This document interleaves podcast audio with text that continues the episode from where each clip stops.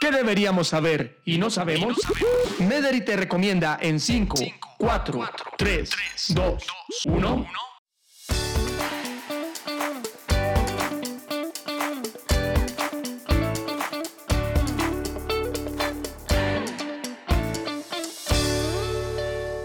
Hola a todos, bienvenidos a un nuevo podcast de las 5 en 5 y continuamos hablando sobre el azúcar, sobre los carbohidratos. Y en esta oportunidad vamos a hablar de energía versus azúcar.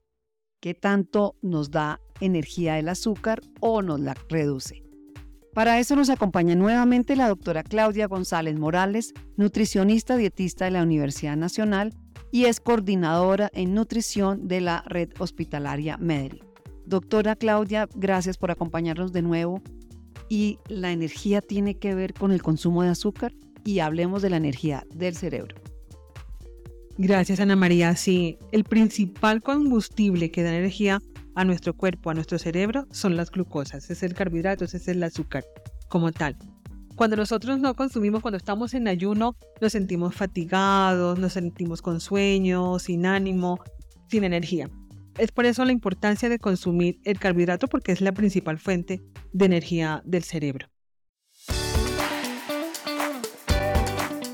Cuando usted habla de carbohidratos, démosle ejemplo a nuestros oyentes. En la mañana, ¿cuáles son esos carbohidratos ideales para que nos dé esa energía del cerebro? Podamos estar mucho más atentos, con más ganas de hacer las cosas y podamos tener un buen rendimiento en nuestro día. Normalmente debemos de consumir en nuestro plato saludable un carbohidrato por tiempo de comida.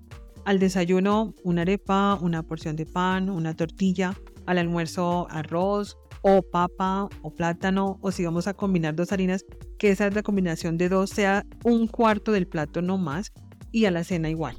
Es la forma de consumir los carbohidratos. Recuerden que también estos carbohidratos los encontramos en las frutas, en las verduras, en las leguminosas, los granos que conocemos. También encontramos carbohidratos en una forma saludable, a diferencia del azúcar simple. Estos carbohidratos saludables tienen además vitaminas, tienen fibra, tienen antioxidantes que nos ayudan a mantener un buen estado de salud nuestro organismo. Doctora, esa energía que usted bien nos estaba explicando, también aplica según la edad para niños, para adulto mayor.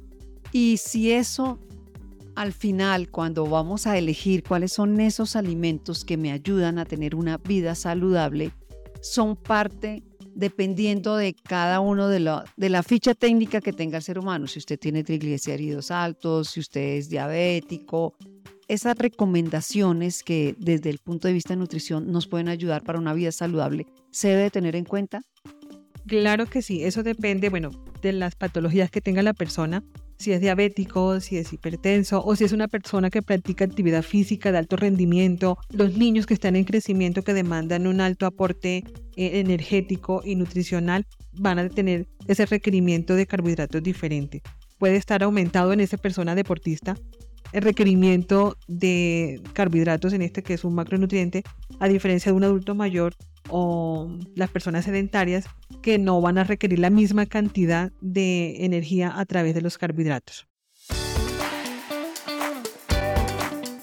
Y si hablamos de mitos y realidades, un mito que escuchamos mucho es hablar del azúcar de las frutas, la famosa fructosa.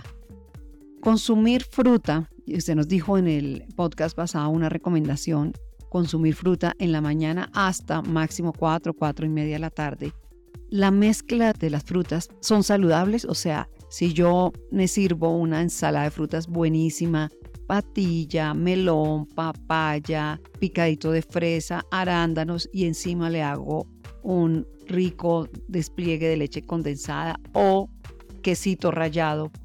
Yo estoy diciendo, ay, yo me comí una ensalada de frutas súper saludable. ¿Ahí pequé? En cuanto a la ensalada de fruta, la mezcla de frutas como tal, no cometiste pecado. El pecado está en lo que le agregamos a esa ensalada de frutas, cuando le colocamos crema de leche, queso, otros nutrientes, que es donde va a producir como ese conflicto a nivel intestinal cuando se van a metabolizar. Entonces el pecado no está en la combinación de frutas, sino en lo que le adicionamos a las frutas. Algunas personas almuerzan ensalada de fruta como tal, pero hace falta los otros alimentos, la proteína, el cereal, para hacerlo balanceado. Entonces el pecado no está en mezclar la fruta, sino que la adicionamos a, a esa ensalada. Doctora Claudia, para cerrar el capítulo de hoy del podcast de las 5 en 5, ¿cuáles son esas cinco recomendaciones que nos deja? 1. Dele energía a su cerebro. Reparta los carbohidratos durante todo el día. 2. Revise los niveles de ayuno. Si tienes planeado hacer un ayuno, consulta a tu nutricionista. 3. No reemplace comidas principales, ya sea desayuno, almuerzo o cena, por ensalada de fruta como único alimento en ese momento. Cuarto, importante la hidratación, aproximadamente 2 litros de agua durante el día.